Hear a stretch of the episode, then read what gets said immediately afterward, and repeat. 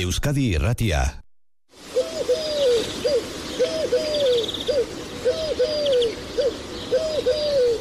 Ni txistoleia izan dakoa naiz, gaur egun txistoleiak zortzikoa oso zaila da ondo idazten, eta usapalonek, bere oso izen polita dauka, bere izen ornitologikoa da, streptopelia dekaokto, bere bigarren izena da, usapal turkiarra.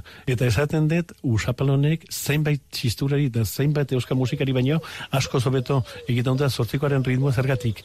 Ba, zortzikoaren ritmoan, aurreko kortxea bestia baino mutzagoa dalako. Mira, nola egiten. Tin, tin, tin, tin, tin, tin, tin.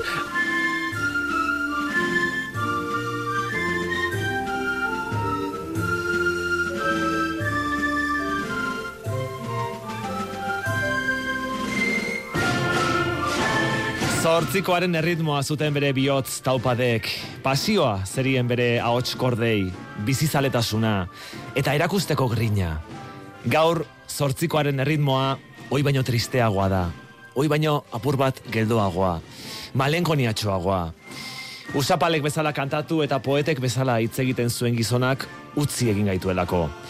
Euken ostolaza, etxe honetako mikrofonoak makina bat urtez goxatu dituen tenore donostiarra. Mila bederatzen eta irurogeita batean jaioa Donostiako Orfeoian hasi, baina laster Frantziara egin zuena eta bertan bere ibilbide profesional osoa garatu duena. Lyongo kontserbatorioan jardun zuen eta baita Versailleseko musika barrokoaren zentroan ere. Estrasburgeko Ringo Operako abesbatzan abestu zuen eta 2000 garren urtetik Frantziako irrati nazionaleko abesbatzan aritu da kantari.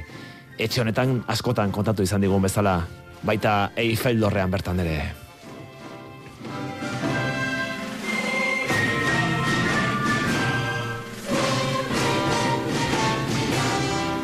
Gaur euken ostolazara gogoan, Euskadi Irratian, bai guk, gure kolaboratzaile izan zelako urte askotan zehar, Euskadi Irratiko esatarion kolaboratzaile izan zelako, eta baita nola ez, bere lagunek ere, bere ingurukoek ere, eta horietako bat dugu hemen Euskadi Irratiko mikrofonen aurrean, Marije Gerra, kaixo egunon. Egunon, gorka. Zuk ondo asko ezagutzen zenuen euken ostolaza. Bai, e, orain e, kontuak egiten aritu naiz eta hogeita hamar bat urte edo izango da, elkar ezagutu genuela, eta ordutik beti, beti lagun, lagun on. Zer da barmenduko zenuke euken ostolazak egindako lan eskergagatik? Aipatu dugu lagintxo bat, baina euken ostolaza hori baino askoz gehiago ere bazen, ezta? Goza asko egin dituelako bere bizitzan zehar. Begira, gauza asko egin eta e, ara lagun artean hitz bat e, aipatu dugu eman.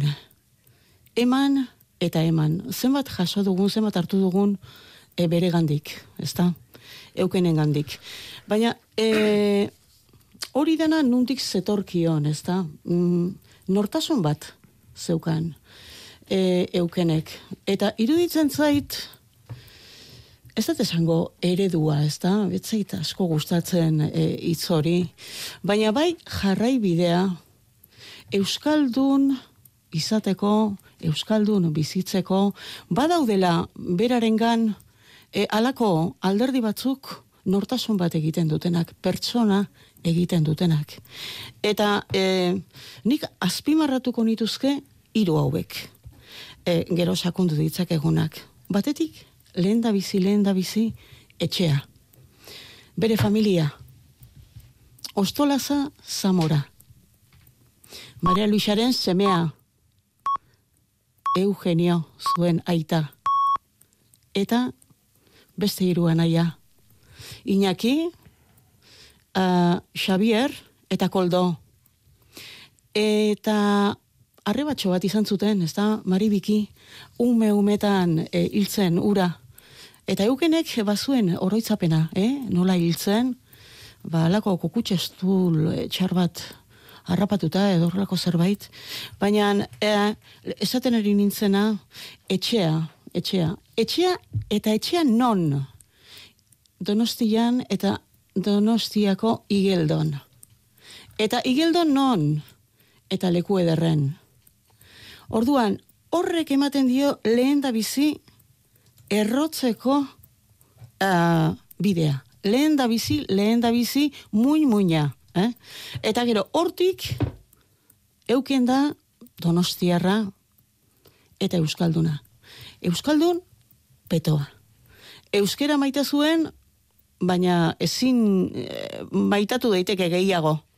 Eta bertzalea, Eusko Alderdi Jeltzalekoa, inolako komplejuri gabe, gainera zuk ezagutzen den zenuen gorka, Hori da. eta komplejuri gabe, Hau bizarri gabe hitz egiten zuen. Bai, bai, bai, hitz egiten zuen, eta agertzen zen bera abertzale, Eusko Alderdi Jeltzaleko, eta hirugarren alderdia, azkenik, baina ez azkena, kristaua, fededuna. Fededun heldua. Eta nik uste, berak, e, bere nortasunean, e, mm, noski, aukera personalak dira, baina e, izateko modu bat eta e, bizitzeko modu bat ematen ziotenak, gero bere bokazio guztiak hortik garatzeko. Eta zehazki musikarena. Aipatu dituzu, noski frantziako ibilbideko e, zerak, eta orfio donostiarra baita ere, baina bazuen beste, beste talde kutxun bat, ez da? E, hortzian taldea. eta hortzian taldea, nahiko berria da, urte gutxi batzu ditu.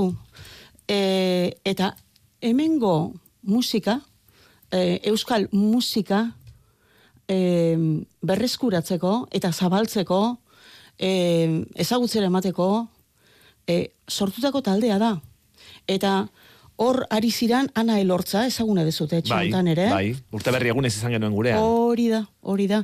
Eta mm, miren koro jauregi, ando indarra, berau, bego bastarrika, e, askoitiarra, eta amaia zapirain, zaraustarra, eta tole, Jose Luis Toledano tole, e, zumarran e, bizitutakoa urratxu aldean, eta donostian bizi dena, Eta orduan danak elkartu zituen e, musika zaletasunak eta eta gure gure altxorrak ezagutzeko erabaki horrek, ezta?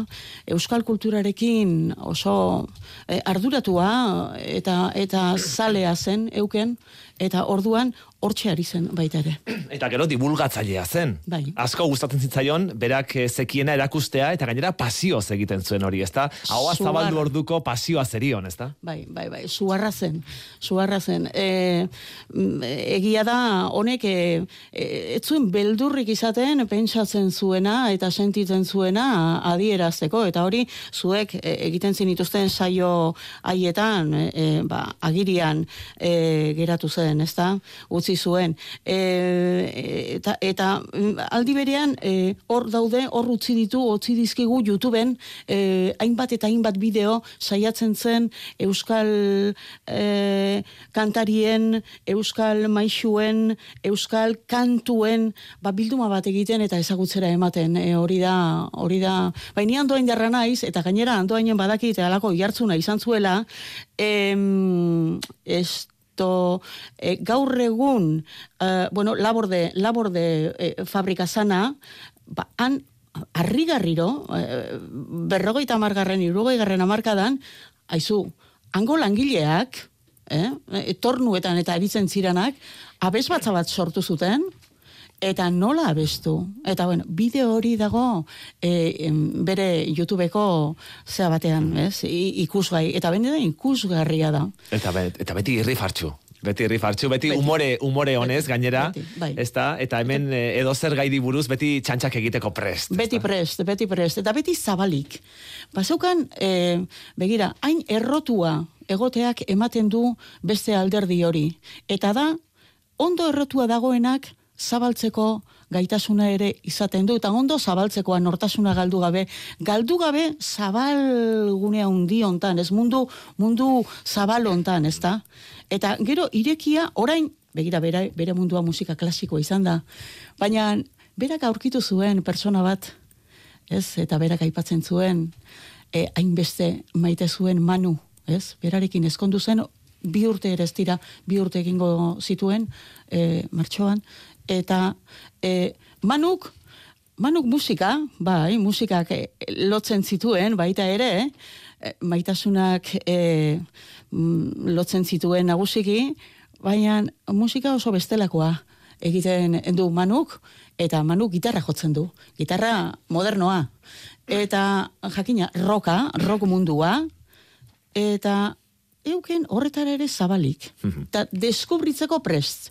Beti, beti ikasteko, beti beste zerbait, ez? Hori da. Beti zabalik, sustraiak ondo errotuta, baina beti zabalik Parisen. Parisen hilda euken ostolaza bertan egin ditu urte asko eta asko baino beti ere, bere igeldo maitea, bere donostia maitea, gogoan, beti eta eta hortxe, ez? Altzuen embaixadore guztietan izanik. etortzen zen, e, e, lehen txistua ipatu duzue, beha txistularia zan.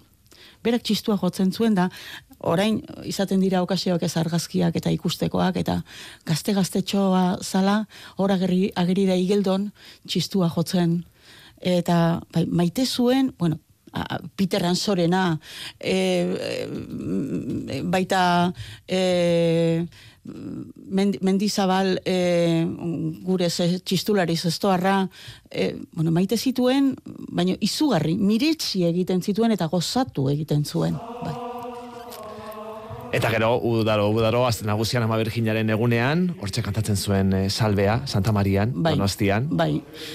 Beak Orfeoi Donostiarra maitea zuen, be- benetan, e, eta baloratzen zuen, ba, hemengo ahotsak, ez, guk beti esaten zuen, gu herri txikia izanik, baina ze ahots izan ditugun, eta oraindik ere dauzkagun, ezta? Eta behar bada, ba, em, hori deskubritzea, eta, eta musikari garrantzia ematea eh, kultura aldetik, eta baita irratian, eta telebistan, eta ez, gure, gure ahotsak, ahotsak esnatzea, ahots kultura hori sortzea, bai galtzen, galdu egiten dira gauzak, eh? deskuidatu ezkero, eh? eta honek garrantzia handia ematen zion eh, horri. Esan dugu, esan dugu. Eh, Zabalik, zabalik zuela burua, pentsamendua, ezagutza ere bai, beti zabalik, gauza berriak ezagutzeko eta erakusteko prest, eta hori bai, leku guztietan, leku guztietan ondo eta umoretsu. Zer moduz, bonjour, osongi, behin nuski. Parisen beti osongi, eta donostian ere bai beti ongi.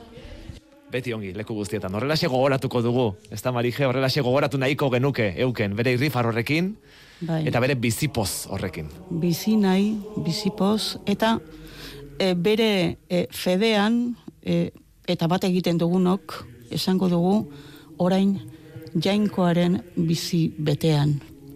Eta berak maite zuen e, ba, hitz batzuk ekarriz, ezta? Berak herria, herri honekiko zuen e, suar maitasun handi ikaragarri hori ez, e, ba, aberri azken zeru handi horretan. Gora Euskadi askatuta esan ez, sartuko zan agian, eh? Ez pentsa. Haupa uken dio entzule batek, eh, nik irratitik bakarrik ezagutzen duen, baina oso gertukoa izan da bera, bere izketa goxoa, eh, jakinduri askokoa, inbidia ematen zidan ahoa zabaltzen zuen bakoitzean, doluminak denontzat, hori dio entzule batek, irratia piztu eta zuei entzunda, haze pena hartu dudana, gero arte uken, betire arte, eta makina bat mezu ari gara jasotzen, e, euken besan duzuen bezala beti pozik zegoen, paristik etortzen zen bakoitzean lorak erosen zizkigun, faltan botako dugu asko. Bari jederra, eskerrik asko. Gorka, zuei. E aurrengoan kontu galaiago buruz hitz egiteko elkartzen garen.